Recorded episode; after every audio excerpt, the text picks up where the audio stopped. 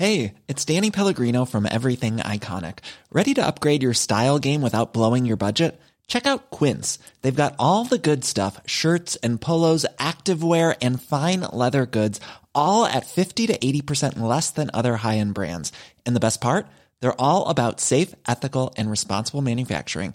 Get that luxury vibe without the luxury price tag. Hit up quince.com slash upgrade for free shipping and 365 day returns on your next order. That's quince.com slash upgrade. BTO beginnt sofort. Zuerst Kurzwerbung. Werte schaffen und die Zukunft gestalten. Das ist ein wichtiges Ziel für uns alle. Schließlich verfolgen wir alle ganz persönliche Ziele für uns selbst und für diejenigen, die uns am Herzen liegen. Doch dafür brauchen wir eine solide Grundlage.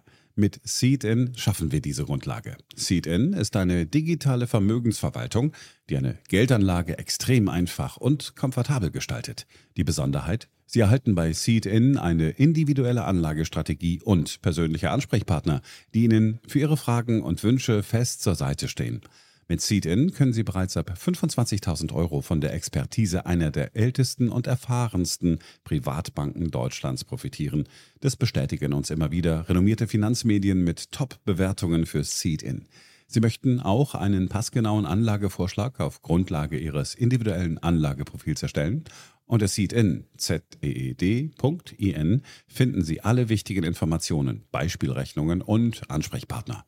Geldanlage einfach online von zu Hause, 24/7 und mit einem Team von Investmentexperten, das persönlich für Sie da ist. Mit Seed-In verbinden wir moderne Anlagelösungen mit dem Know-how von Haug Aufhäuser Lampe. Digital, persönlich, ganzheitlich. In den Show Notes erfahren Sie mehr.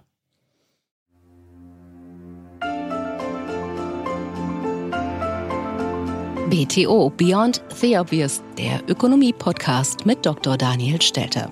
Featured bei Handelsblatt. Hallo und herzlich willkommen zur neuesten Ausgabe meines Podcasts. The US routinely is spending more than the country and the government is taking in. Considering the fact that interest rates are much higher than they were for the last 10 years or so, their interest expense is going to go through the roof. As of this year, the U.S. is already spending more on the interest of its debt than on national defense. It will bring the uh, financial markets down very sharply, I would say. So if you take the time horizon, the monetary policies that we're going to see and so on will have greater effects on the world. I think it won't come gradually. When it comes, it will come fast. In dieser Woche blicken wir auf die Achillesferse des Westens im Konflikt mit Russland, China und dem Iran. Die bereits heute hohe Verschuldung. Das wirft die Frage auf, wie können wir einen potenziellen Konflikt eigentlich finanzieren? Ich glaube persönlich, es wird nicht gehen ohne die Notenbanken, die finanzieren werden und natürlich auch die Maßnahme der sogenannten finanziellen Repression. Also die schleichende, heimliche, aber dauerhafte und nachhaltige Enteignung der Sparer. Eng damit verbunden mit der Kampffähigkeit im Westen, wenn wir dieses Wort verwenden wollen, ist auch der innere Zustand im Westen. Und da müssen wir konstatieren, schon seit Jahren gibt es einen Aufschwung populistischer Parteien. Jüngst in Deutschland nochmal verstärkt durch die Gründung der absehbar neuen Partei, dem Bündnis Sarah Wagenknecht. Diese Populisten werden noch Zuspruch bekommen, wenn deutlich wird, wie hoch die Lasten in diesem neuen Konflikt sind, in dem wir uns befinden. Das kann unsere Wehrhaftigkeit zusätzlich schwächen. Wie kommt es eigentlich dazu, dass Populismus so im Aufschwung ist? Dieser Frage gehe ich nach im Gespräch mit einem Wirtschaftshistoriker von der Universität Zürich. Man kann durchaus lernen aus der Geschichte, sagen wir mal, äh, man kann das Denken ein bisschen schulen und den Blick äh, auf die Gegenwart schärfen. Ich finde das Ganze spannend. Ich hoffe, Sie auch. Fangen wir also an. BTO Beyond the Obvious featured bei Handelsblatt. Beginnen wir heute mit Zitaten aus einer früheren Folge. Bei Kriegen geht es auch um Allianzen. Im heutigen komplexen Konflikt zwischen den USA einerseits und Russland und China andererseits lässt sich die Welt am besten mit Der Feind meines Feindes ist mein Freund beschreiben. Russland und China halten Marineübungen mit dem Iran um die Straße von Hormuz ab. Der Iran hat kürzlich Gespräche zwischen Russland und der Türkei über Getreidelieferungen durch die Bosporusstraße geführt. Nicht überraschend ging die erste Lieferung zum syrischen Hafen Tartus, der einen technischen Stützpunkt der russischen Marine beherbergt. Vor kurzem haben die Türkei und Russland vereinbart, bilaterale Handelsströme einschließlich Gas in Rubel abzuwickeln. Wenn ich einen Schritt zurücktrete, sehe ich auf der eurasischen Landmasse ein erbittertes geostrategisches Schachspiel im Gange. Vergessen wir die BRICS und versuchen stattdessen, uns auf die Türkei, Russland, den Iran, China und Nordkorea zu konzentrieren, ein von den USA sanktioniertes Bündnis von Volkswirtschaften, das sich wirtschaftlich und militärisch immer näher kommt, eine eurasische Allianz der Sanktionierten. So der von mir zitierte Zoltan Posa in Podcast 184 mit dem Titel Der absolute Wirtschaftskrieg. Diese erschien am 2. April dieses Jahres. Posa ging es in seinen Texten um den globalen Wirtschaftskrieg und die damit verbundenen Auswirkungen wie absehbar nachhaltiger Inflation und deutlich mehr Ausgaben für eine Reindustrialisierung im Westen und natürlich für das Militär. Zoltan Posa dazu konkret.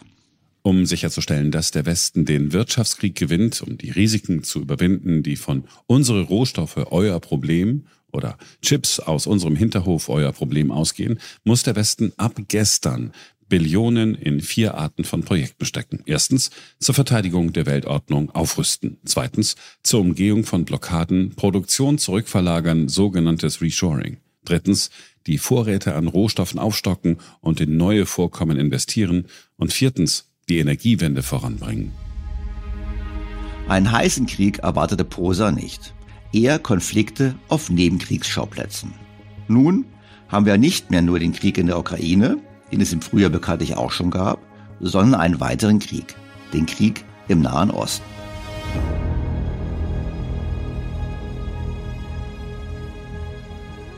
Wohl noch nie wurden die USA und mit ihnen die westlich geprägte Ordnung der Welt so herausgefordert wie heute. Der Krieg in der Ukraine entwickelt sich immer stärker in Richtung eines Abnutzungskrieges, der mehr und mehr an die Stellungsschlachten des Ersten Weltkrieges erinnert. Material und Menschen werden geopfert für marginale militärische Fortschritte. Dann stellt sich zwangsläufig die Frage, welche Seite hält das länger durch? Es ist nicht sicher, dass das der Westen sein wird. Das Vereinigte Königreich und die NATO haben kürzlich gewarnt, dass den westlichen Militärmächten die Munition ausgehen könnte, mit der die Ukraine sich gegen die groß angelegte Invasion Russlands verteidigt. Die BBC berichtete. Admiral Rob Bauer, der höchste Militärbeamte der NATO, sagte dem Warschauer Sicherheitsforum, dass der Boden des Fasses jetzt sichtbar sei. Er sagte, Regierungen und Rüstungshersteller müssten nun die Produktion in einem viel höheren Tempo hochfahren. Die Ukraine feuert täglich tausende Granaten ab, die meisten kommen inzwischen von der NATO. Der Admiral, Vorsitzender des NATO-Militärausschusses, sagte, jahrzehntelange Unterinvestitionen führten dazu, dass die NATO-Länder begonnen hätten, die Ukraine mit Waffen zu beliefern, während ihre Munitionslager bereits halb voll oder sogar leer seien. Wir brauchen große Mengen. Die Just-in-Time, Just-Enough-Wirtschaft, die wir gemeinsam in 30 Jahren in unseren liberalen Volkswirtschaften aufgebaut haben, ist für viele Dinge in Ordnung, aber nicht für die Streitkräfte, wenn ein Krieg andauert. Russland hingegen hat die Produktion von Waffen und Munition deutlich erhöht und selbst die Raketen scheinen im Land nicht auszugehen. Dazu schrieb das amerikanische Center for Strategic and International Studies bereits im Juni Folgendes. Russlands fortgesetzte Angriffskampagne im Jahr 2023 hat eines deutlich gemacht. Es ist unrealistisch zu erwarten, dass Russland jemals keine Raketen mehr haben wird. Trotz Sanktionen und Exportkontrollen ist es wahrscheinlich, dass Russland in der Lage sein wird, die Kapazitäten für Langstreckenangriffe zu entwickeln oder auf andere Weise zu erwerben, die erforderlich sind, um der Bevölkerung, der Wirtschaft und dem Militär der Ukraine erheblichen Schaden zuzufügen. Die Luftverteidigung der Ukraine hat unter schwierigen Umständen eine bemerkenswert gute Leistung erbracht. Dennoch versucht das russische Militär weiterhin Lücke um Lücke zu identifizieren, die es ausnutzen kann, um sich einen Vorteil zu verschaffen. In diese Welt hinein hat nun der Iran über die Hamas eine weitere Front eröffnet. Käme es zu einer Ausweitung des Krieges durch Einbezug der Hisbollah im Libanon, die über 150.000 Raketen verfügen soll, steht die Existenz Israels auf dem Spiel. Und dann ist eine massive militärische Unterstützung der USA erforderlich. Im Extremszenario sogar so weit gehend, dass die USA mit eigenen Truppen eingreifen. Dann wissen wir auch, dürfe das für China eine Chance sein, in Taiwan vollendete Tatsachen zu schaffen, so China das denn möchte. Die unstrittige technologische Überlegenheit des Westens ist kein Garant für einen Sieg, aber auf jeden Fall für hohe Kosten. Während die Herstellung der von Russland eingesetzten Drohnen iranischer Produktion rund 20.000 US-Dollar pro Stück kostet, kann der Abschuss einer solchen Drohne zwischen 140.000 und 500.000 Dollar kosten. Die New York Times hat eine Analyse dazu veröffentlicht. Es gelingt der Ukraine immer besser, Drohnen abzuschießen, aber es gibt ein wachsendes Ungleichgewicht. Viele ihrer Verteidigungswaffen wie Boden-Luftraketen kosten weit mehr als die Drohnen. Und das, so sagen einige Militärexperten, könnte Moskau auf lange Sicht nutzen. Artem Starosiak, der Leiter von Molfa, einer ukrainischen Beratungsfirma, die die Ukraine in Kriegsanstrengungen berät, schätzt, dass es bis zu siebenmal mehr kostet, eine Drohne mit einer Rakete abzuschießen, als eine Drohne einzusetzen. Die vom Iran hergestellten Shahed-Drohnen sind relativ unkomplizierte Geräte und recht billig, während die Waffen, mit denen sie vom Himmel geholt werden können, nach Ansicht von Experten wesentlich teurer sind. Die Herstellung einer selbstzerstörenden Drohne kann etwa 20.000 Dollar kosten, während die Kosten für den Einsatz einer Boden-Luft-Rakete zwischen 140.000 und 500.000 Dollar liegen. Mark Kansian und Tom Karoko, Militärexperten am Center for Strategic and International Studies, meinen dazu, der Abschuss von 4 Millionen Dollar Raketen auf russische Marschflugkörper im Wert von 250.000 Dollar könnte gerechtfertigt sein, wenn diese Rakete sensible Ziele treffen würden. Der Abschuss einer 4 Millionen Dollar Rakete auf eine iranische Shahed-Drohne dagegen wäre wahrscheinlich nicht gerechtfertigt. Dass Kriege extrem teuer sind, ist keine neue Erkenntnis. Der Westen, gerade auch wir in Deutschland, werden in den kommenden Jahren deutlich mehr für Verteidigung ausgeben müssen. Dies verschärft allerdings das Problem der weltweit schon stark angespannten Staatsfinanzen.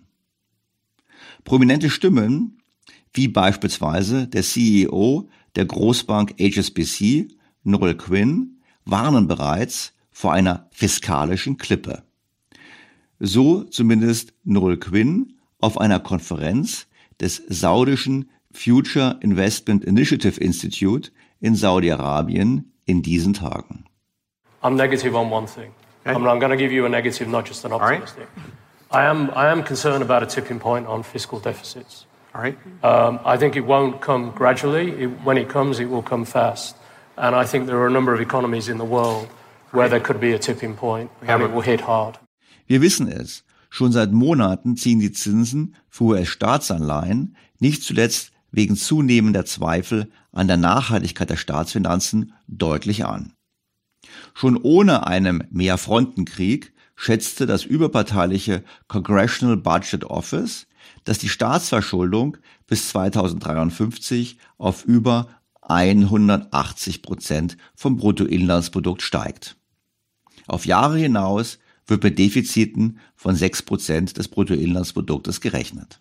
Dabei ist die US-Staatsverschuldung bereits jetzt so hoch, wie sie zuletzt nach dem Zweiten Weltkrieg gewesen ist. Der im Normalszenario ohne Krieg erwartete Anstieg der Staatsschulden entspricht genau dem, was im Zweiten Weltkrieg hinzukam. Angesichts dieser Zahlen braucht man offensichtlich keine große Vorstellungskraft, um die Finanzierung eines Krieges als Schritt über diese fiskalische Klippe zu sehen. In den USA, aber auch in den anderen Staaten des Westens.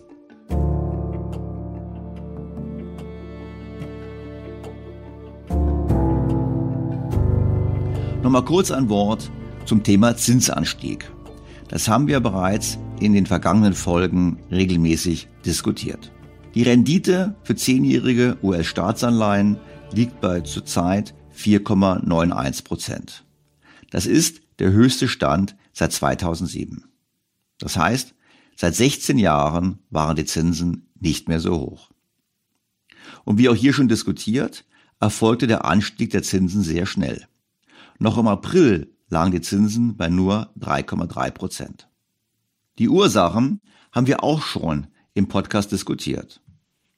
Pessimisten würden sagen, die Inflation ist nicht besiegt und wir stehen vor einem weiteren Schub. Und in der Tat haben wir gesehen, dass die Inflationserwartungen nicht so eindeutig gesunken sind, wie man sich das wünschen würde. Optimisten argumentieren, dass der höhere Zins für das höhere Wachstumspotenzial der USA steht. Vor allem dank der technologischen Fortschritte, Stichwort künstliche Intelligenz. Oder eben Grund drei: es liegt an den nicht nachhaltigen Staatsfinanzen.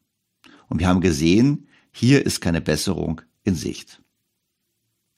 Das Problem aus Sicht des Staates, je höher die Zinsen, desto größer das Defizit und damit wiederum die Sorge um die Staatsfinanzen und darauf folgend wiederum höhere Zinsen.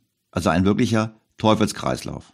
Höhere Zinslast, höheres Defizit, Sorgen um die Staatsfinanzen, höhere Zinsen, nochmal höheres Defizit. Das ist übrigens deshalb interessant, weil es eigentlich etwas in die Richtung geht dessen, was John Cochrane im Mai in Folge 191 mit dem Titel Staat treibt Inflation erklärt hat. Letztlich erweist sich die Inflation hier vermutlich als Folge staatlicher Defizitpolitik. Die Dimensionen sind durchaus beeindruckend. Die Belastung durch Zinsen entspricht in den USA bereits jetzt mehr als drei Prozent des Bruttoinlandsproduktes. Ja, in der Vergangenheit war die Belastung durch Zinsen schon mal höher, und zwar in den 80er Jahren. Damals machte Ronald Reagan große Defizite, also viele Schulden, und das Zinsniveau war natürlich deutlich höher. Wir erinnern uns, damals lagen die Zinsen bei bis zu 15 Prozent für zehnjährige Staatsanleihen. Nun haben wir beim Zinsniveau von noch unter 5 Prozent bereits eine Last von 3 Prozent des Bruttoinlandsproduktes.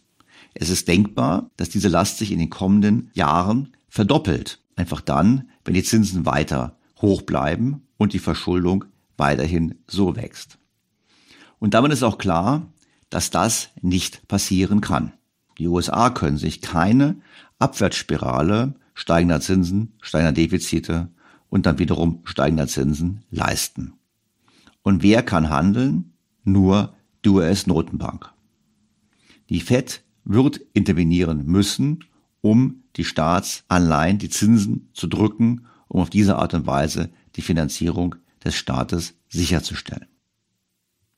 Jetzt kann die das natürlich nicht so offen tun. Die kann jetzt nicht sagen, oh, der Staat hat ein Problem, wir müssen jetzt einfach mal mehr Geld drucken.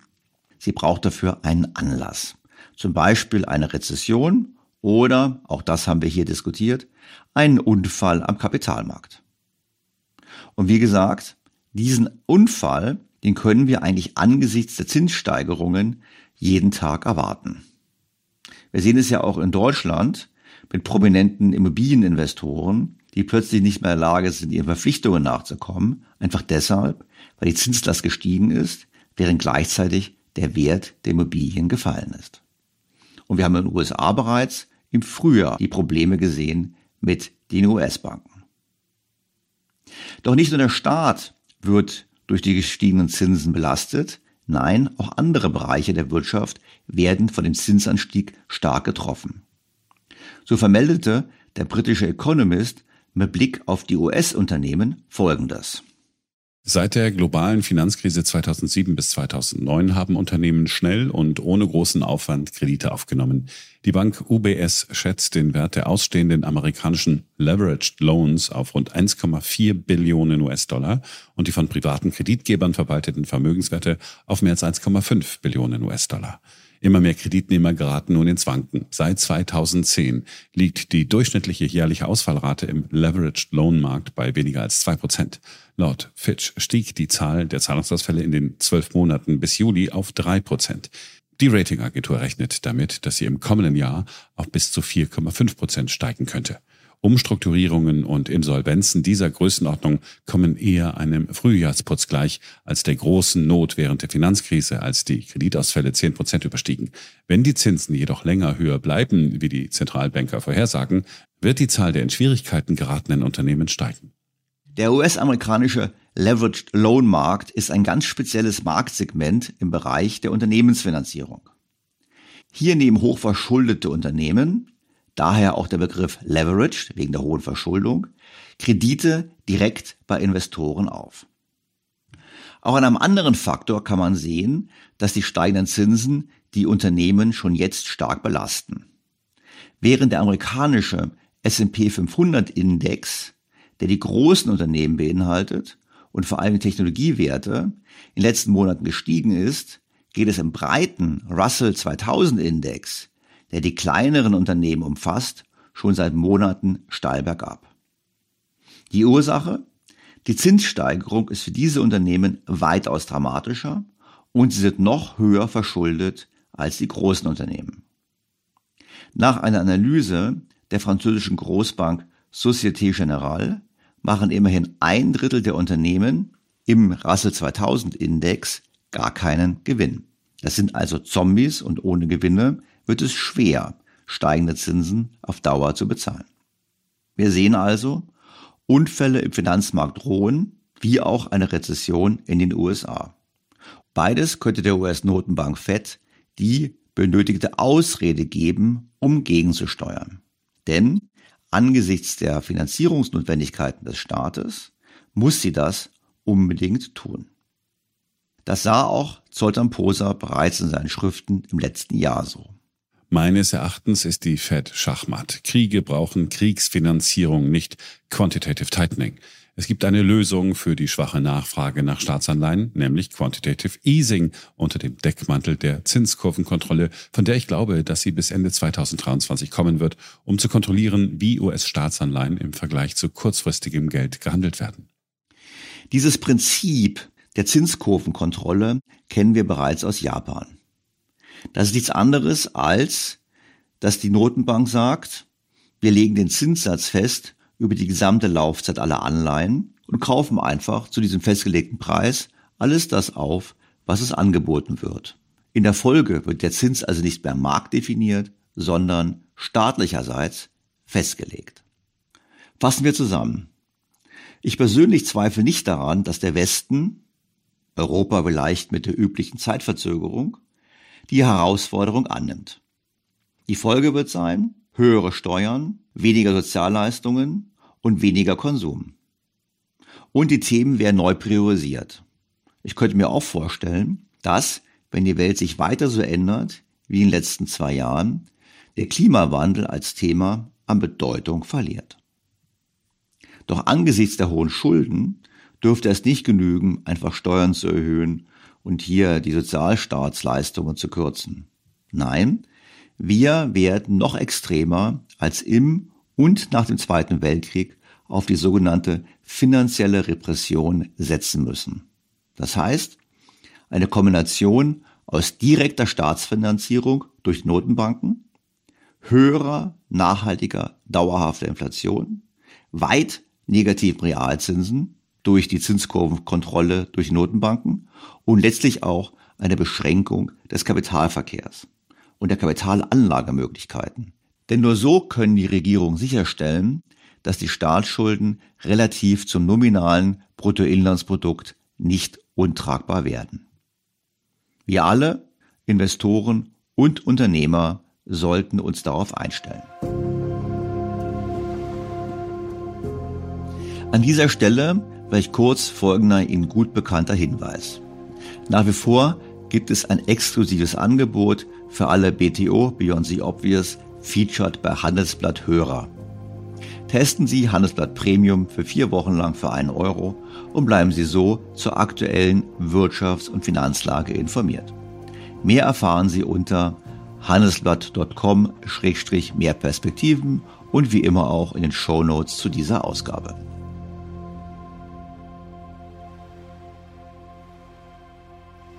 Die Herausforderung für den Westen wird dadurch erhöht, dass wir es noch mit weiteren internen politischen Problemen zu tun haben. Ray Dalio, Gründer des Hedgefonds Bridgewater, brachte es anlässlich der Tagung in Saudi-Arabien so auf den Punkt. Als globaler Makroinvestor besteht meine Aufgabe seit 50 Jahren darin, darauf zu wetten, was weltweit makroökonomisch passieren wird.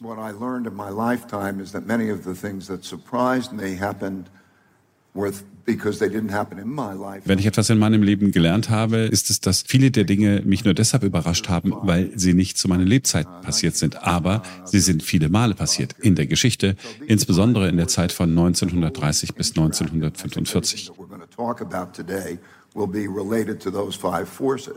Diese Kräfte haben also schon immer zusammengewirkt. Und diese Kräfte sind natürlich die Schulden, das Geld, der Zinssatz und die Wirtschaftskraft. Die zweite ist die innere Ordnung oder Unordnungskraft. Mit anderen Worten, die internen Konflikte, die wir heute haben und die Schulden, die wir heute haben, sind die größten seit der Zeit von 1932 bis 1945. Und wenn Sie in die Geschichte zurückblicken, haben Sie das sehr häufig gesehen. Dies hat Auswirkungen. Die dritte große Kraft ist natürlich die internationale geopolitische Kraft. Zwei Großmächte, die rivalisierende Mächte sind. Und dann natürlich die Tatsache, dass es keine einzige Weltordnung, keine einzige Weltmacht gibt. Es ist ganz anders als 1945, als die neue Weltordnung geschaffen wurde. Weil es einen Krieg gibt, tritt eine dominante Macht hervor oder dominante Mächte und sie legen die Regeln fest und jeder hält sich an diese Regeln. Nun, das ist eine ganz andere Welt. Und so wollte ich diese drei Kräfte der letzten 500 Jahre untersuchen. Denn um über Aufstiege und Niedergänge von Reservewährungen, Aufstiege und Niedergänge von Imperien und so weiter nachzudenken, musste ich mir diese Perspektive verschaffen.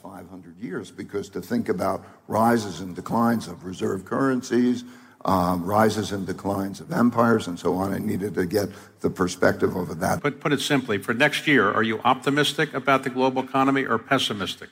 Auf die Frage des Moderators, ob er für das nächste Jahr optimistisch oder pessimistisch sei mit Blick auf die Weltwirtschaft, meinte Delio Pessimistic. Pessimistic. Und er begründete das so. So if you take the time horizon, the monetary policies that we're going to see Wenn Sie also den Zeithorizont betrachten, werden Sie Geldpolitiken sehen, die größere Auswirkungen auf die Welt haben. Sehen Sie sich die Unterschiede in der Welt an. Da ist es schwierig, diesbezüglich optimistisch zu sein. Ich glaube, die eigentliche Frage ist, wie wir miteinander umgehen. Wenn wir den Frieden bewahren können, wenn wir ein ruhiges, gesundes und wettbewerbsorientiertes Umfeld erhalten können, ohne Krieg miteinander zu führen, dann werden wir in einer guten Verfassung Verfassung sein. Redelio macht hier einen breiteren Punkt. Wir haben es, wie wir schon gesehen haben, mit vielen Problemen gleichzeitig zu tun. Vor allem der hohen Verschuldung und auch den Vermögensungleichheiten in einigen Staaten. Die Folge ist der Aufschwung von populistischen Bewegungen. Auch in Deutschland können wir das an den Wahlergebnissen sehen. Und an den Umfragen. Diese deuten darauf hin, dass die AfD und das in Gründung befindliche Bündnis Sarah Wagenknecht gut ein Drittel aller Wähler für sich gewinnen könnten. Redelio hat in den vergangenen Jahren mit seinem Team einige interessante Studien vorgelegt, so auch zum Thema Populismus. Dieser liegt, gemäß den Analysen von Bridgewater, weltweit auf einem so hohen Niveau wie seit den 1930er Jahren nicht mehr. Und was bedeutet das? Delio schreibt.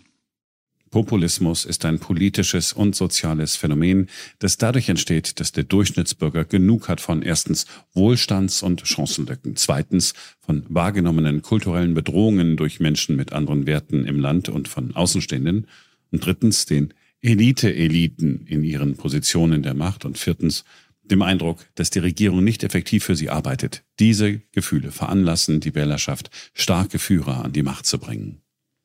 Deutschland ist heute sicherlich nicht so weit. Aber wie gesagt, die Zustimmung für Populisten wächst und das, obwohl es der Wirtschaft in Deutschland noch recht gut geht. Wir wissen allerdings, dass alles darauf hinläuft, dass es nicht besser wird. Das sagt ja sogar auch schon unser Wirtschaftsminister von dem wir uns alle wünschen würden, dass er von der Problembeschreibung zur Problemlösung übergehen würde. Aber das haben wir schon so oft diskutiert. Das müssen wir an dieser Stelle nicht erneut auswalzen. Doch was könnte man eigentlich gegen Populismus tun? Das zu klären, dachte ich mir, sollte man angesichts der Tatsache, dass sich in diesen Tagen der vor 100 Jahren gescheiterte Hitlerputsch von 1923 jährt, mit einem Historiker besprechen. Und zwar mit Professor Tobias Straumann.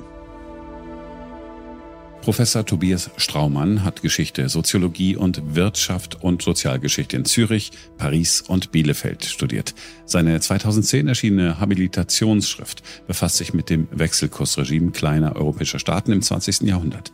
Seit 2009 ist Straumann Lehrbeauftragter an der Wirtschaftswissenschaftlichen Fakultät der Universität Basel und seit Frühjahr 2014 Titularprofessor an der Philosophischen Fakultät der Universität Zürich. Sein Forschungsinteresse gilt vor allem der europäischen Geld- und Finanzgeschichte und der schweizerischen Wirtschaftsgeschichte. Sehr geehrter Herr Professor Straumann, ich freue mich ausgesprochen, Sie erneut in meinem Podcast begrüßen zu dürfen. Danke vielmals für die Einladung. Ich freue mich sehr. Professor Staub, ich habe gerade ein Buch gelesen oder angefangen zu lesen, noch dabei, über die Geschichte Deutschlands im Jahre 1923. Das war ja ein enorm turbulentes Jahr. Und im November 23 kam es dann zu dem berühmten Hitlerputsch da, glaube ich, in München, der dann da gescheitert ist, aber immerhin ein großes Ereignis, große Unruhe. Und es war ein Jahr mit hoher Inflation, mit wirtschaftlichen Verwerfungen und so weiter. Und ich würde eigentlich jetzt gerne, wo es jetzt zum hundertsten Mal jährt, mit Ihnen so ein bisschen versuchen, in die Geschichte zu blicken und auch die Frage aufzuwerfen, was lernen wir aus der Geschichte für heute? Zum Beispiel gibt es ja Leute, die sagen, na ja, wenn die Wirtschaft schlecht läuft, dann gibt es mehr Polarisierung. Stichwort Brexit. Da gibt es Studien, die sagen, dort, wo die Leute besonders abgehängt waren, haben sie alle für Brexit gestimmt. Es gibt auch Leute, die sagen, jetzt der Aufstieg der AfD, den müsste man so verstehen. Ich meine, kann man sowas machen? Kann man sowas, solche Lehren aus der Vergangenheit ziehen? Kann man sowas behaupten? Fangen wir mal an mit 1923. Was ist damals eigentlich passiert? War ein stimmes Jahr, oder? Ja, das war ein absolut katastrophales Jahr für die junge Weimarer Republik und im Nachhinein wundert man sich, äh, dass das überhaupt zugelassen wurde. Und zwar von allen Seiten. Man hätte ja äh, sich eigentlich gewünscht, dass die Weimarer Republik als Nachfolgeregierung oder als nachfolgepolitisches System des äh, Kaiserreichs belohnt würde. Es ist eine Republik. Aber das haben die Alliierten nicht hingekriegt. Und 1923 ist, glaube ich, zu einem ganz wesentlichen Teil auf die Friedensordnung zurückzuführen, die 1919 beschlossen wurde in Versailles. Die Unruhe, die außenpolitisch herrschte, wie auch innenpolitisch, das hat sich in eine Gemengelage verwandelt, die dann am Schluss eben zur Hyperinflation führte. Und man muss immer wissen, Inflation ist eigentlich immer dann das Resultat, wenn man innenpolitisch und außenpolitisch zum Teil auch, aber vor allem innenpolitisch nicht einig ist dann ist das einfach das Ergebnis. Genau, es gab ja damals die Besetzung der Ruhr durch die Franzosen. Die Franzosen haben gesagt, ja, die Deutschen, die zahlen die Reparation nicht richtig, die verschleppen das. Die hatten damals auch eine entsprechende politische Stimmung in Frankreich, also daraufhin Besetzung der Ruhr. Und die deutsche Regierung hat dann gesagt, äh, ihr streikt, ihr Arbeiter, aber wir zahlen euch trotzdem Geld. Also eigentlich sowas ähnliches wie Corona, würde ich jetzt fast sagen. Ihr bleibt zu Hause, ihr kriegt trotzdem Einkommen. das ist ein interessanter Vergleich, da habe ich nie drüber nachgedacht. Aber natürlich ökonomisch nicht ganz falsch weil ja zum Teil ja auch während der Corona-Zeit wurden diese fiskalischen Pakete, vor allem in den USA, noch mehr als in Europa, eigentlich fast ausschließlich mit der Notenpresse finanziert. Und die Inflation, die wir dann hatten, war ja eben nicht nur eine Angebotsverknappung, also eine Teuerung in dem Sinne, dass die Rohstoffe knapp wurden und andere wichtige Güter, sondern eben sie war auch Nachfrage induziert. Und da haben Sie schon recht, das war im Prinzip zu einem wesentlichen Teil diese geldpolitisch-finanzielle Expansion. Also Sie haben da völlig recht. Die Hyperinflation ist wirklich deswegen so schlimm gewesen, weil, weil sich eben innenpolitische Spannungen und außenpolitische Spannungen überlagerten und wirklich zum Ausbruch kam sie dann durch diese Ruhrbesetzung. Und dann hat sich das Ganze auch in einen außenpolitischen Konflikt verwandelt. Und ich glaube, das ist auch vielleicht ein bisschen beruhigend. Man kann sagen, ganz schlimme Inflation wie 23. Da muss extrem viel schiefgehen. Es reicht nicht, wenn man sich über ein paar Jahre nicht einig ist über die finanzpolitischen Probleme. Da kam das noch dazu. Und sobald eben Außenpolitik, Abgaben, Reparationen und dann noch Besetzung zusammenwirken, äh, wird es sehr, sehr schnell äh, sehr gefährlich. Es gibt ja einen Streit in Deutschland, woran der Aufstieg Hitlers lag. Es gibt ja die einen, also Herr Sinn zum Beispiel, der sagt, das lag eben an dieser Hyperinflation, einer völligen Entwertung der privaten Vermögen. Andere sagen, nein, das lag an der Weltwirtschaftskrise. Ich meine, Ich wahrscheinlich würde ich pragmatisch sagen, es lag an beidem. Aber ich meine, was ist Ihre Einschätzung? Äh, das ist genau meine Antwort. Wobei ich würde sagen, das Ereignis, das näher beim Aufstieg Hitler ist, das ist die Weltwirtschaftskrise, dass das am Schluss dann schon entscheidend war. Aber selbstverständlich, nochmals, was ich am Anfang gesagt habe, die Belastung für diese junge Weimarer Republik war von Anfang an so groß.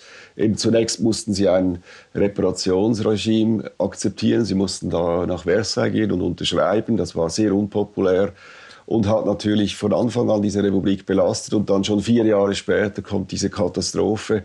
Ich meine, eben schlechter kann man es nicht machen.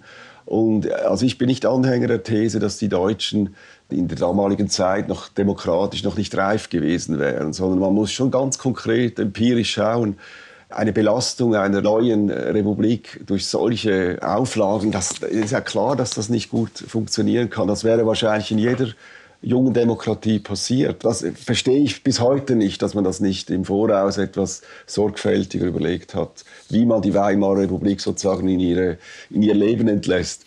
Springen wir mal auf heute. Ich meine, wir sind ja heute eigentlich eine sicherlich etablierte Demokratie. Ich meine, wir haben dann mit der der Bundesrepublik Deutschland, haben wir eigentlich jetzt Jahrzehnte erfolgreiche Demokratie hinter uns.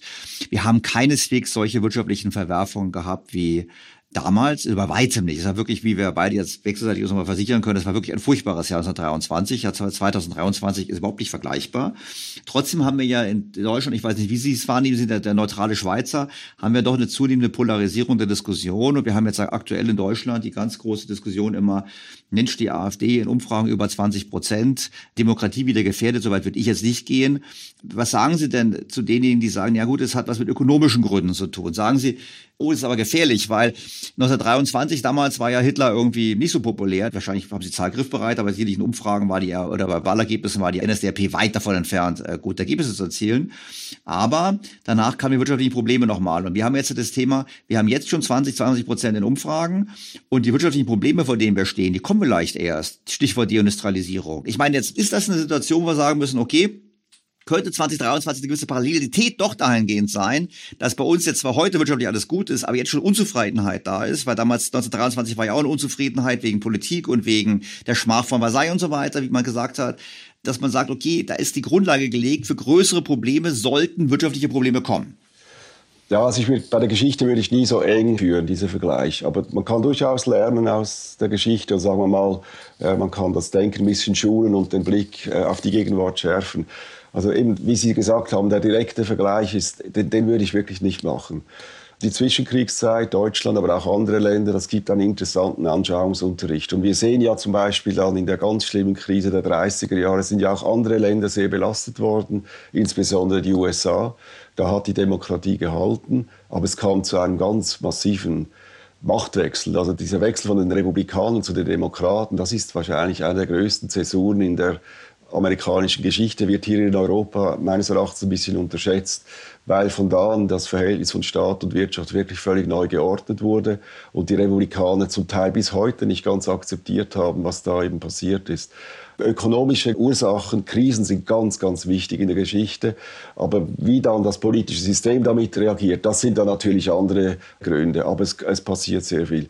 Wenn ich jetzt in die Gegenwart komme, und das würde ich schon auch mit der Zwischenkriegszeit vergleichen, was mir überall auffällt, nicht nur jetzt in Deutschland, sondern auch in anderen europäischen Ländern, einschließlich der Schweiz, ist, dass diese solide Regierungsführung, die ist ein bisschen verloren gegangen. Es gibt doch einfach ein paar Aufgaben des Staates, die er erfüllen muss. Zum Beispiel Sicherheit, äußere, innere Sicherheit, zum Beispiel bei der Immigration, dass man eine gewisse Vorsicht walten lässt. Wir sind alles Einwanderungsländer und gerade die Schweiz, wir sind sehr stolz darauf. Wir hätten zum Beispiel diesen Wohlstand nie ohne die Einwanderung seit etwa 150 Jahren und zwar auf allen Stufen der, der Gesellschaft. Aber wir wissen auch, dass man da sehr vorsichtig sein muss, weil man sonst die Unterstützung der Bevölkerung verliert. Energieversorgung ist doch eigentlich selbstverständlich, dass man einfach billige Energie haben sollte. Natürlich können wir jetzt versuchen, das CO2-neutral zu gestalten, aber das auch mit aller Vorsicht und Überlegung. Keine Schnellschüsse, keine Ideologie. Und das, das ist, glaube ich, was die Leute wegbringt von der Mitte, dass sie das Gefühl haben, diejenigen, die eigentlich dafür gewählt sind, und das sind ja alles gemäßigte Kräfte, die können das nicht mehr richtig liefern. Und äh, natürlich, wenn jetzt noch eine Wirtschaftskrise dazukommt, dann wird es dann wird's schon äh, nicht gerade kritisch, aber dann wird die Unterstützung natürlich noch schwächer. Und, und wie Sie gesagt haben, das ist beunruhigend, wenn in einer wirtschaftlich guten Zeit diese Grundfunktion des Staates nicht zu 100 Prozent äh, erfüllt werden. Das, das macht mir Sorge und das ist vielleicht in Deutschland etwas besonders ausgeprägt, aber ich kenne das genau gleich von der Schweiz.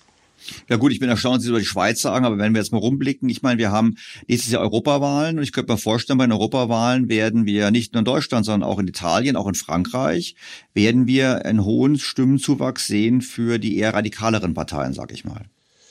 Vermutlich, aber äh, ich glaube, da ist die, die Mehrheit ist ja eigentlich sozusagen parteienübergreifend. Da geht es ja mehr darum, will ich die Integration unterstützen oder will ich sie zurückdrehen.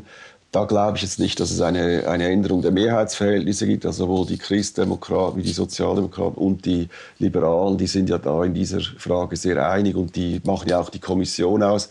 Kann schon sein, dass das etwas schmilzt, aber ehrlich gesagt, auch bei den letzten Wahlen hat man ja gesagt, ja, nach der Eurokrise sollte eigentlich jetzt die Quittung kommen für diese schlechte Regierungsführung. Ist aber nicht so viel passiert, wie man eigentlich erwartet hätte. Also auf der europäischen Ebene glaube ich nicht, dass, dass sich vieles ändert. Ich glaube auch nicht, dass das die entscheidende Ebene ist in Europa. Nach wie vor sind die, die zentralen Länder, die wie, eben wie Deutschland, Frankreich, Italien, ich würde auch sagen, Polen ist eigentlich immer mehr gehört zu Kerneuropa, sozusagen also im institutionellen Aufbau äh, durch den Ukraine-Krieg da sehe ich eher den, den, Punkt. Und in Deutschland ist halt eben mit dieser Energiewende, da sind so viele handwerkliche Fehler passiert, dass zu Recht natürlich die Leute finden, ihr, ihr seid inkompetent. Das ist ja nicht mal so sehr ideologisch, sondern es ist so eine, so eine Enttäuschung, dass man mittlerweile nicht mal mehr sicher sein kann, dass die Regierung eben diese Grundfunktionen, die in der Verfassung stehen, dass man die nicht, auf die kann man nicht mehr gehen. Da muss man quasi jetzt auch schon Angst haben, dass man plötzlich keinen Strom mehr hat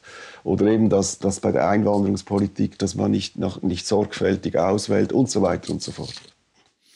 War denn das Jahr 1923, wenn wir noch zurückkommen, war das denn wirklich so, ist wahrscheinlich historisch schon fast einmalig, oder dass einem Land sowas in Summe passiert? Wenn wir jetzt rückblicken sehen, hätte es denn, ich meine, wir haben jetzt gerade gesagt, es ist viel falsch gemacht worden, aber eigentlich Hätten die Politiker damals eigentlich noch Möglichkeiten gehabt, den Kurs zu ändern? Weil wir haben ja gerade eben, haben sie gesagt, an dem Motto, ja gut, Energiewende, da könnte man theoretisch den Kurs noch ändern. Andere Themen können wir es nicht mehr. Damals zwei Situationen dramatisch. Hätten die überhaupt die Möglichkeit gehabt, das so noch zu ändern? Oder war damals schon, da hatten sie das Volk schon so verloren, dass es eh egal war? Ich meine, es war sehr schwierig, weil das Problem bei Hyperinflation oder bei hohen Inflation ist immer das fiskalische Problem. Und nach der äh, starken Belastung des Haushaltes bereits durch den Krieg, aber dann auch beim Wiederaufbau und eben durch diese sehr unruhige innenpolitische Situation. Wir hatten ja 1920 auch schon einen ersten Putschversuch von rechts, der Kapp-Putsch.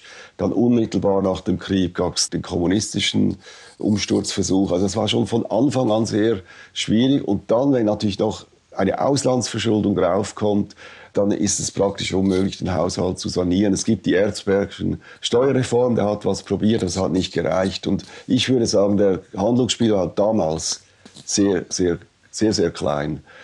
Heute ist er durchaus da und äh, wir können ja dann noch über die Zukunft sprechen. Ich bin nicht pessimistisch. Da hat man viele Möglichkeiten, diese Energiewende jetzt wieder besser aufzusetzen. Ich sehe das in der Schweiz, da ist jetzt die Diskussion viel rationaler geworden.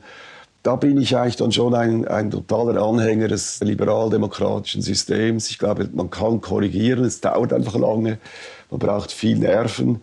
Aber am Schluss, glaube ich, einfach durch diese große Beteiligung vieler Leute kommt dann schon das Richtige raus jetzt in der Energiepolitik. Aber da würde ich auch den Vergleich nicht allzu eng ziehen. Wir sind also überhaupt nicht verloren und in der deutschen Diskussion finde ich immer ein bisschen, ihr seid da also gar, gar pessimistisch.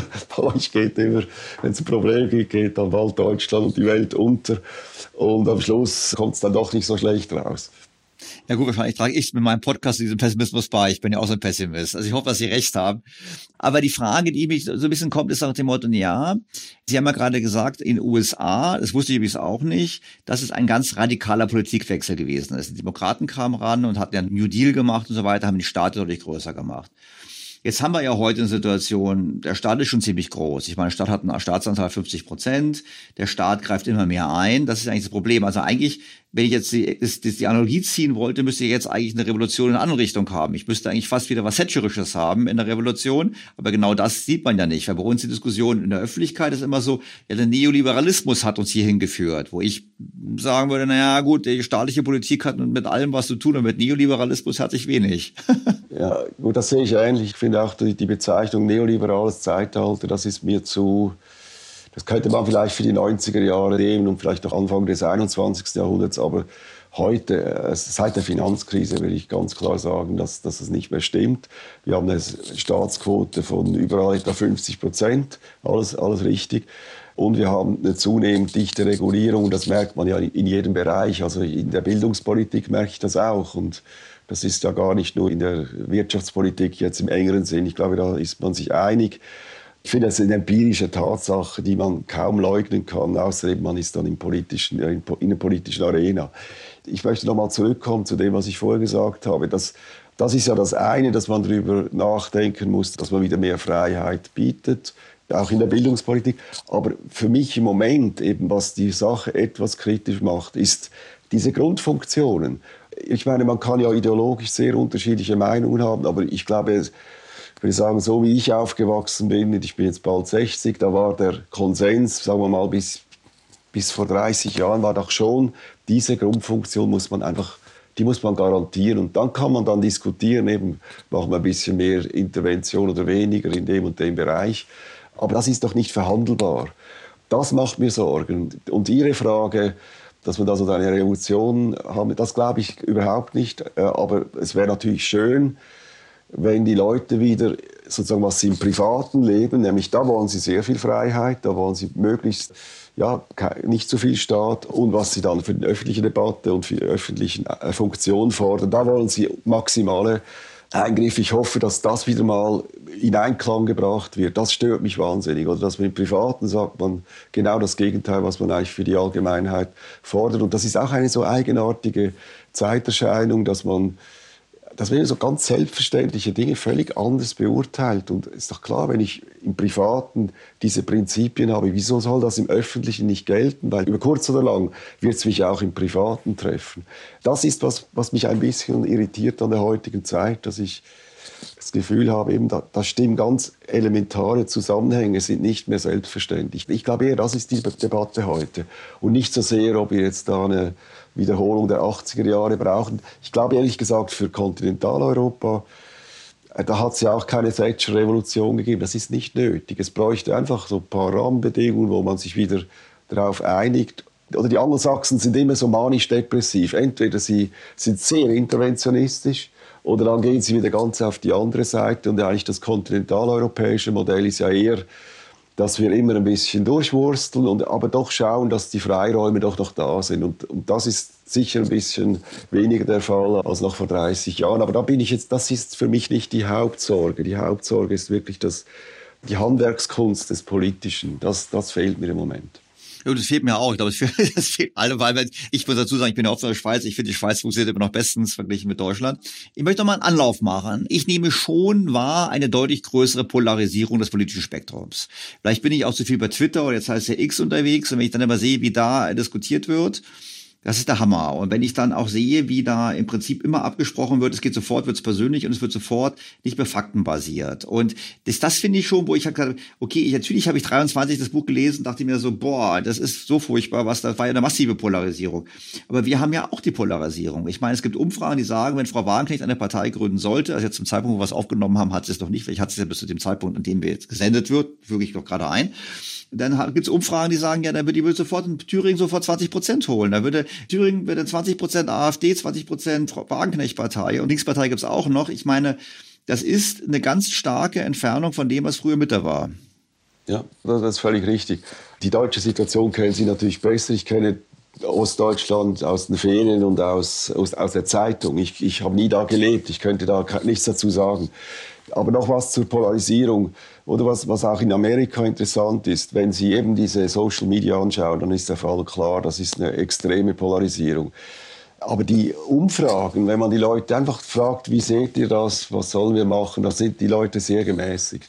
Das ist ganz eigenartig, wie das auseinandergeht. Und ich vermute auch in Deutschland, Also selbst in Ostdeutschland, wenn man einfach sagen würde, was sind die zehn wichtigsten Aufgaben, die die Politik in den nächsten zehn Jahren angehen sollte. Und dann hätte man wahrscheinlich einen großen Konsens. Da bin ich gar nicht so sicher, dass wir da so weit auseinander liegen. Und vieles hat damit zu tun, dass wir natürlich überhaupt nicht umgehen können mit den Social Media. Wir nehmen sie viel zu ernst. Es erinnert ein bisschen an die Geschichte der Buchdruckerkunst, die ja sicher im 15. Jahrhundert, so Mitte des 15. Jahrhunderts beginnt das. Die Reformation kommt etwa ein halbes Jahrhundert später. Das hat sicher äh, miteinander zu tun. Nur schon die Forderung damals, dass man die Schrift selber lesen sollte in der eigenen Sprache, das war ja nun möglich dank der Buchdruckerkunst. Aber auch der ideologische Streit ist natürlich explodiert aufgrund dieser absoluten Schlüsselerfindung. Und, und dann hat man sich wahrscheinlich ja, über die Jahrzehnte und Jahrhunderte auch ein bisschen daran gewöhnt und gemerkt, wie man damit umgehen muss, damit die soziale Ordnung nicht die ganze Zeit ja in ihren Grundfesten bedroht ist. Und ich hoffe sehr, dass sich das auch bei den Social Media allmählich einpendeln wird. Das wird noch eine Weile dauern. Aber ich glaube, es hat auch mit dieser Überforderung durch die technologische Revolution zu tun. Was ich nicht verstehe ist, wenn das stimmt, dass eigentlich die großmehrheitlich die, auch die deutsche Bevölkerung gemäßigt ist, warum fällt es denn den gemäßigten Parteien so schwer, einfach diese Liste mal einfach zu benennen. Ich verstehe gar nicht, was da schwierig ist, weil ich glaube eben, alle würden dann sagen, ah, endlich sagt es mal jemand, es geht ja eigentlich nur darum. Natürlich ist das schwierig, in diesem Sturm überhaupt durchzudringen, aber ich verstehe es trotzdem nicht, wenn man, da, wenn man einfach daran festhält, weil man ja weiß, das ist das Richtige und die Mehrheit will das. Aber ich höre das selten. Ja gut, ich meine, Sie sprechen ja vor allem von Migration. Und ich meine, wenn Sie da sehen, da gibt es natürlich auch Parteien, deren DNA ist einfach offene Grenzen. Die Grünen sind für offene Grenzen in der DNA drin. Die werden davon nicht abweichen. Und ihre Anhänger wollen das so. Da sagen Sie, zehn Punkte, da haben wir einen breiten Konsens. Der breite Konsens mag vielleicht bei 70, 75, 80 Prozent liegen. Aber 20 Prozent sind sehr lautstark und sehr, sehr einflussreich und haben auch medial eine große Präsenz. Ja, das ist völlig richtig, aber ich meine, das kann ja nicht sein, dass es auf die Dauer so ein so großes Ungleichgewicht gibt zwischen diesen Positionen, die nicht mehrheitsfähig sind. Und ich muss nochmals sagen, oder was die Leute öffentlich sagen bei der Migration, gerade auch im linken Spektrum, wie sie sich privat verhalten, das ist zum Teil so widersprüchlich. Dann ziehen die plötzlich weg mit ihren Kindern aus einem problematischen Quartier, sobald die Kinder in die Schule gehen müssen. Also ich glaube, nicht mal im grünen Lager ist das mehrheitsfähig. Das finde ich so wichtig, das müsste man halt auch sagen. Es geht genau darum, die Migration eben zu verankern, zu legitimieren, indem man es eben richtig macht. Da darf man sich eben nicht ins Boxhorn jagen lassen und dass man, dass man sagt, ja, ihr seid gegen Migration. Nein, ich bin eigentlich extrem für Migration, das eben gerade als Schweizer. Und das geht aber nur, wenn ich es ganz sorgfältig mache. Das ist eine Position, die jedem einleuchtet. Und das muss man halt durchhalten. Und zwar über, über eine längere Zeit. Und ich bin überzeugt, auch im, auch im grünen Lager, da sind längst nicht alle der Meinung, dass offene Grenzen richtig sind. Das kann ich mir schlicht nicht vorstellen. Bevor wir noch auf den Aufstieg Hitlers zurückzukommen, noch mal eine Frage zur Gegenwart und zur Zukunft eigentlich jetzt eher. Wir haben jetzt gesprochen über Polarisierung, wir haben gesprochen über die Kernthemen, wo der Staat nicht das liefert, was eigentlich geliefert werden sollte. Wir haben ein neues Phänomen, was wir in der Vergangenheit nicht hatten, das wir in den 20er Jahren auch nicht hatten. Und zwar haben wir das Phänomen der immer alter werdenden Gesellschaft. Wie spielt das denn in das Ganze hinein? Macht das nicht den Wandel und die Anpassung noch viel schwieriger? Also ich stelle wahnsinnig viele schwierige Fragen. Wenn sie einfach wären, würde ich ja nicht Sie anrufen. Also das ist ja. ich beschäftige mich ja vor allem mit eben Finanzgeschichte jetzt demografisch. meine, was, was mir sofort einleuchtet, ist, das erleichtert die Sache nicht. Gerade deswegen, äh, glaube ich, ist es auch richtig, dass wir Einwanderung weiterhin haben. Wir müssen nicht in einem hohen Tempo wachsen. Aber ähm, die Einwanderung würde uns auch, auch aus diesem Grund sehr gut tun. Ich glaube aber nicht, ganz ehrlich gesagt, ich bin da wirklich nicht pessimistisch. Erstens, dieses Alter 65, das wird flexibilisiert werden. Und da, und da, kann man auch Lösungen finden, je nach Beruf und so weiter. Also erstens mal da kann man, da kommt dann schon mal ein großer Durchbruch, weil die Leute dann sehen, dass, sie, dass es keine andere Lösung gibt. Und zweitens, äh, ich glaube, wir haben sehr viele technologische weitere Möglichkeiten. Also es ist nicht so, dass wir ja nur wachsen, weil die Bevölkerung wächst, sondern wir wachsen ja auch, weil wir Produktivitätswachstum haben. Und wenn es eine gewisse Verknappung von Arbeitskräften gibt, dann ist das historisch eigentlich immer so gewesen, dass das eher innovationsfördernd war, weil natürlich die Arbeitskosten ja auch steigen, wenn die Arbeitskraft knapp wird. Und da bin ich eigentlich auch sehr, da habe ich großes Vertrauen in die Wirtschaft und die Erfindungs- Fantasie der, der Menschheit. Also ich glaube nicht, dass, dass wir uns da wahnsinnig Sorgen machen müssen, aber es ist eine Belastung. Es ist eigentlich genau zum falschen Zeitpunkt. Die Staaten sind schon überschuldet oder, haben hohe Schulden. Diese Schulden werden wir nicht runterkriegen. Und wenn dann natürlich äh, von der demografischen Seite das Verhältnis zwischen den Leuten, die aktiv sind und denen, die eben äh, aus dem Arbeitsprozess ausgeschieden sind, wenn das immer ungleicher wird, dann das ist klar, das wird auch für die finanzpolitische Tragbarkeit des Ganzen wird ein Problem geben. Aber da haben wir Spielraum, also da können wir wirklich mit Reformen können wir da schon einigen Dampf rauslassen.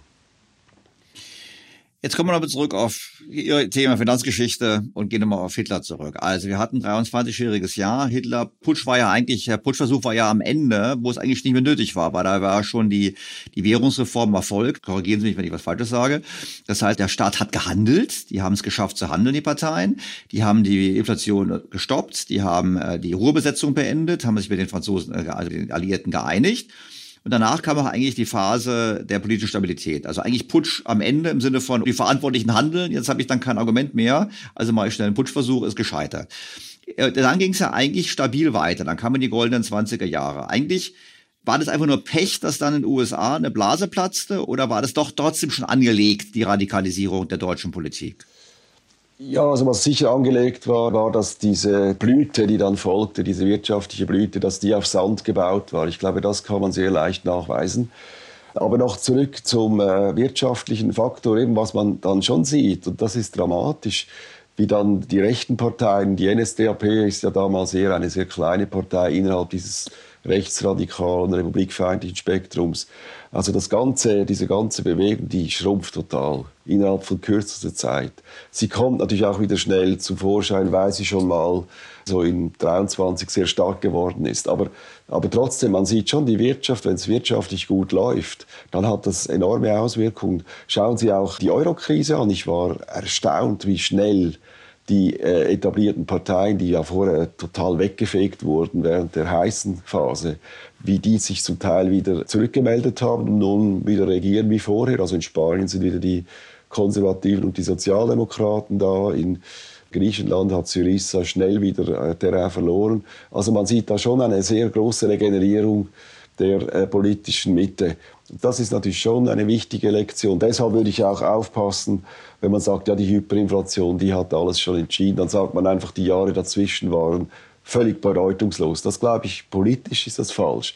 Aber wirtschaftlich eindeutig, das war keine nachhaltige Finanzierung des Aufschwungs, weil ja der DAS-Plan dazu geführt hat, dass Deutschland sich dann privat verschulden kann. Also der deutsche Staat konnte sich bei Banken, vor allem amerikanischen Banken, verschulden, weil eben die Reparationsschulden wurden nicht mehr prioritär behandelt, sondern die wurden nachrangig. Und vorrangig wurden nun diese neu neuen Schulden aus Amerika, diese, man nennt das eben kommerzielle Schulden, weil der Gläubiger eben eine Bank war und kein Staat. Die Reparationsschulden waren gegenüber Staaten und diese neuen Schulden, die waren gegenüber Banken. Und die waren zu einem wesentlichen Teil eben kurzfristig. Und das ist das Schlimmste, wenn ich einen Aufschwung Schulden finanziere und dann ein wesentlicher Teil davon ist kurzfristig, auch in Auslandswährung, das ist ganz, ganz gefährlich, weil im Moment der Rezession sich dann ein Land eigentlich nur noch diese Schulden bedienen kann, wenn es sowohl einen Budgetüberschuss wie einen Handelsbilanzüberschuss erwirtschaften kann, weil man die Devisen braucht, um diese Schulden äh, wirklich zu transferieren. Und das ist natürlich ein Todesurteil für eine für eine Volkswirtschaft, die schon in, sich in einer tiefen Rezession befindet. Und das ist ja dann genau passiert. Ja, 28 beginnt es langsam zu drehen und dann 30 ist schon schlimm und 31 kracht ja dann alles zusammen. Also in dem Sinne ist es, war es keine Lösung. Aber, aber immerhin, man sieht, da hätte es schon Möglichkeiten gegeben. Die, die Weimarer Republik war noch nicht zum Untergang verurteilt. Okay, und dann hat Brüning halt die berühmte Politik gemacht, dass er gesagt hat, ich hier mache den Sparhaushalt, ich kürze die Gehälter, ich versuche quasi so diese Ziele zu erreichen, nämlich den Haushaltsüberschuss und den Handelsüberschuss.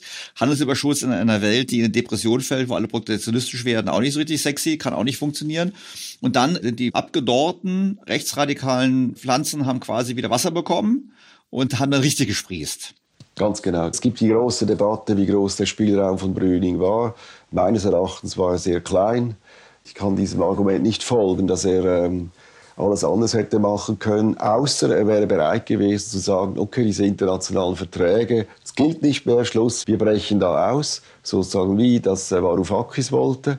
Aber das war natürlich, das war die Agenda der Kommunisten und der äh, extremen Rechten, dass man eben sagt, internationale Abmachungen interessieren uns nicht, das ist sowieso schlecht, Internationalismus. Und das muss man Brüning lassen. Er war der Meinung, das sei wichtig, dass man das durchhalte, weil man dann auch geordnet aussteigen könne aus dieser Reparationsordnung. Und die These, dass er die Wirtschaft extra absichtlich in den Untergang führte, um die Reparation loszuwerden, war falsch, sondern er wollte sie erfüllen, um zu zeigen, wie schwierig es ist, diese zu erfüllen und hoffte dann auf das Verständnis der Gegenseite. Das kam dann auch, aber zu spät. Also das Verständnis kam eben erst, als äh, es ganz prekär wurde, als eigentlich bereits ein Run auf die deutsche Währung stattfand im Sommer 31. Aber egal, ob man jetzt, das kann man ja mal auf der Seite lassen, diese Brüning-Debatte, was Sie gesagt haben, ist genau richtig. Das hat genau wieder diesen Rechten wahnsinnig Auftrieb gegeben. Übrigens aber auch den Kommunisten, die das auch immer bekämpft haben. Das war das Dilemma, steige ich aus dem Internationalen aus oder nicht? Wie, wie bei der Euro-Krise. Da sage ich, ja gut, mir, mir reicht ich steige aus dem Euro aus. Oder wenn ich drin bleibe, dann muss ich halt all diese Konditionen erfüllen, ist aber wirtschaftlich sehr, sehr, sehr schmerzhaft das ist schon interessant, wenn es darauf ankommt, ist es dann doch sehr schwer zu sagen, ja, wenn wir abwägen, diese beiden Szenarien, dann warten wir doch besser noch ein bisschen zu, vielleicht schaffen wir es ja dann doch. Aber äh, in den 30er Jahren war das, war das dann keine richtige Entscheidung. Aber nochmals, war die, das war die Agenda der, der, der extremen Parteien, auszusteigen. Auch die Sozialdemokraten waren dagegen, die Reparationszahlungen zu stoppen und sofort äh, abzuwerten und ein keynesianisches Programm machen. Das haben die auch nicht verfolgt. 31, 30, das in der entscheidenden Phase. Aber als dann äh, die Wahlen waren im Januar 33, wo dann Hitler an die Macht kam, selbst da hatten ja die Rechten nicht die Mehrheit. Ich meine, die Bürgerlichen haben doch damals diese Geschichte nach dem Motto, wir lassen den mal, der wird sich schon selbst bloßstellen. Ja, richtig, ja. Also DNVP und also das, die sind ja eigentlich auch auf derselben Linie gewesen. Die NSDAP, glaube ich, mit denen zusammen hatte man eigentlich schon die knappe Mehrheit oder, oder also war nahe dran die DVP, so diese eher rechtsliberale Partei, die nahe bei den Unternehmen, dies hatte ich auch gekippt. Da muss ich sagen, da kenne ich mich zu wenig aus. Ich habe mich wirklich mal einfach darum gekümmert, wie hat diese ganze Schuldendiskussion und dann auch die Schuldenkrise 31, wie hat die eigentlich den Aufstieg befördert. Und ich höre ja dann irgendwo auch auf, weil ich, ja, da, da, das kennen andere viel besser. Mir, mir, mir ging es darum, den Leuten in Erinnerung zu rufen, dass es eine ganz klassische Schuldenkrise war. Dasselbe wie Griechenland erlebt hat. Und man hat genau die gleichen Dilemmata gesehen. Und ich dachte, nach der Eurokrise könnte man diese Geschichte von 1931 mal anders erzählen, als sie normalerweise in, in den Medien geschieht. Das, glaube ich, äh, hat die Leute schon interessiert. Ja gut, wir haben die Schuldenkrise in Europa ja unterdrückt. Ich meine, die EZB hat die Schuldenkrise unterdrückt durch viel Geld. Also gut, wir hatten in Griechenland natürlich äh, harte Krise, kein Zweifel. Aber letztlich hatte die EZB es unterdrückt und hat die Probleme ja aufgeschoben. Weil wir haben die Schuldenprobleme bis jetzt nicht gelöst. Ich denke Sie an Italien. Die italienischen Staatsschulden wachsen schneller. Es gibt den Wiederaufbaufonds. Der Wiederaufbaufonds, den kann Italien das Geld gar nicht abrufen und auch nicht richtig produktiv einsetzen. Also wir haben ja eigentlich die Schuldenkrise bis jetzt nicht gelöst, sondern ausgesessen. Also ich, ich frage so ein bisschen, weil ich immer so denke nach dem Motto, nochmal, ich bin ja sehr pessimistische Deutsche und ich will Ihnen auch gar nichts im Mund legen. Nur ich sitze hier und sage mir, okay, 1923, es war echt ein brutales Jahr. Es ist ein Wunder, dass damals die Demokratie nicht zugrunde gegangen ist. Und sie haben damals die Reform gemacht. Heute sitze ich da und sage, okay, wir haben eigentlich noch eine gute wirtschaftliche Situation. Trotzdem haben wir heute schon 20 Prozent AfD, Besorgnis bezüglich des politischen Spektrums. Wir haben gleichzeitig haben wir, was Sie gesagt haben, wir haben die Tatsache, dass die politischen Parteien Kernaufgaben, die die Bürger gerne erfüllt haben wollen, nicht erfüllen. Migration, Energiepreise und so weiter. Gleichzeitig habe ich noch Kulturkampf, über Gendern haben wir nicht gesprochen und solche Sachen, aber es gibt so eine Nebendiskussion. Und dann sage ich, okay, wir haben bis ungelöste Schuldenprobleme in Europa bis jetzt immer noch unterdrückt durch die EZB. Wir haben die Alterung der Gesellschaft, was es schwieriger macht, äh, Wohlstand zu schaffen. Wir haben gleichzeitig, haben wir zumindest das Gespenst der Deindustrialisierung umgehen, beziehungsweise wir haben einen Strukturwandel in Branchen wie Automobil, die echt fundamentale Probleme aufrufen können. Und dann sage ich mir halt, na ja, es ist nicht ganz so dramatisch, aber wir können auch ein Szenario sehen, wo wir auch zunehmende wirtschaftliche Schwierigkeiten haben. Und was heißt das dann eigentlich für die Gesellschaft? Ich kann Ihnen nicht widersprechen, weil ich im Prinzip sehe ich ähnliche Tendenzen. Das macht mir auch große Sorgen. Ich würde jetzt einfach sagen, das ist eine fast theologische oder, oder philosophische oder ich weiß nicht, eine Glaubensfrage. Ich glaube eben, dass auch Deutschland wenn dann die Krise kommt, enorm an sich wachsen wird. Warum? Oder ein Hauptproblem, das ist meine Generation, eben ich bin in den 60er Jahren geboren, wir hatten keine Krisen. Und deswegen ist wahrscheinlich das politische Personal auch nicht so gut, weil äh, man wächst durch Krisen, im persönlichen Leben sowieso, aber eben auch als Gesellschaft. Und was natürlich ein Problem war, weil wir immer so Angst hatten, dass wir in den Abgrund reinkommen mit diesen Finanzproblemen, haben wir natürlich zu viel gemacht muss man im Nachhinein sagen, auch bei Corona vermutlich, so dass die Leute dann doch nicht gemerkt haben, dass wir mal was unternehmen müssten, damit wir äh, nicht einfach alle Probleme in die Zukunft verschieben. Ich habe eher das Gefühl, wenn jetzt da wieder äh, so ein bisschen mehr die Stunde der Wahrheit kommt, dass die Politiker und Politikerinnen auch, die werden wachsen, es werden neue Leute kommen. Das ist dann der historische Vergleich sehr interessant. Ich meine, diese Generation, die vor dem Ersten Weltkrieg groß wurde, die waren auch in einer Zeit, da ging alles wunderbar und es gab zwar ab und zu im Balkan Probleme oder in den Kolonien, aber im Grunde genommen war es eine wunderbare Zeit. Diese Leute hatten keine großen Krisenerfahrung. Und dann sind sie in die schwierigste Zeit der jüngeren Geschichte geraten und da sind ganz enorm interessante, große Figuren rausgewachsen. Und man hat im ersten Durchgang, klar, das, ich, ich wünsche mir nicht das gleiche Szenario, aber man hat im ersten Durchgang, Erster Weltkrieg, viele Fehler gemacht. Aber man hat enorm gelernt und hat vieles besser gemacht dann im Zweiten Weltkrieg. Jetzt, wenn ich die alliierte Seite betrachte. Aber das ist, wie gesagt, das ist eine Glaubensfrage. Ich glaube einfach, wenn die Herausforderungen jetzt wieder steigen, werden die Menschen auch wieder wachsen. Vor allem als Politiker kann ich wieder Geschichte schreiben. Das zieht Leute an, die etwas können. Es gibt mehr Wettbewerb wieder im System und das wäre mein Szenario.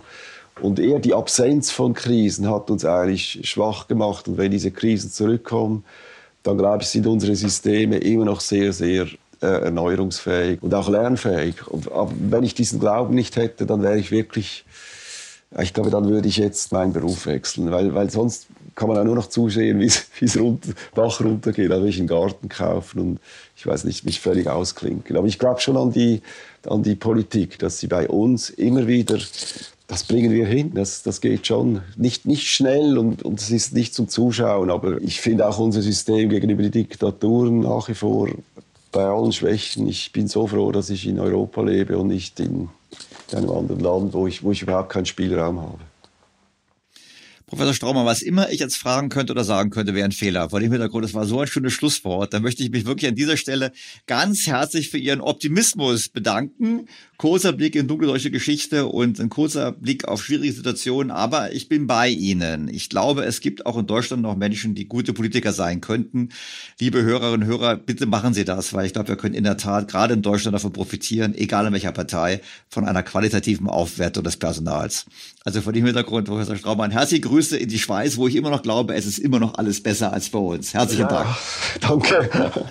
Vielen Dank fürs Gespräch. Fazit. Ich denke, die Stärke von AfD und einem Bündnis Sarah Wagenknecht liegt vor allem an dem Thema Migration und auch dem Kulturkampf um Gendern und ähnliches. Ich fürchte aber, mit einem weiteren wirtschaftlichen Niedergang hier in Deutschland, aufgrund der höheren Belastung für Verteidigung, aufgrund der höheren Ausgaben, um unser Land zu sanieren und aufgrund der Tatsache, dass wir den Euro nur mit höherer Inflation und mehr Staatsfinanzierung werden erhalten können. Dass das alles dazu führt, dass wir in den kommenden Jahren einen weiteren Anstieg von populistischen Wählerstimmen sehen werden.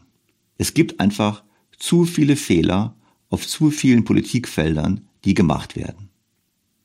Ich hoffe, dass es nicht so weit kommt. Ich hoffe, dass die Politik, die etablierten Parteien endlich sich der Probleme annehmen, aber wir können nicht sicher sein. Und sollte die Polarisierung der Politik noch weiter zunehmen, dürfte das die Lösung der Probleme nicht erleichtern, sondern weiter erschweren.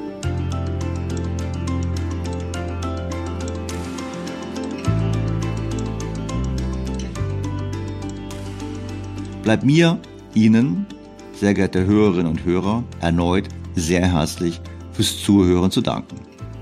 Ich freue mich wie immer auf Feedback, Fragen, Kritik und Anregungen und entschuldige mich an dieser Stelle bei allen Hörern, die noch eine Antwort erwarten, weil in der Tat bin ich mit meinen Antworten zurzeit etwas hinterher. Umso mehr freue ich mich auf ein Wiederhören am kommenden Sonntag. Ihr Daniel Stelter. BTO Beyond the Obvious featured by Handelsblatt.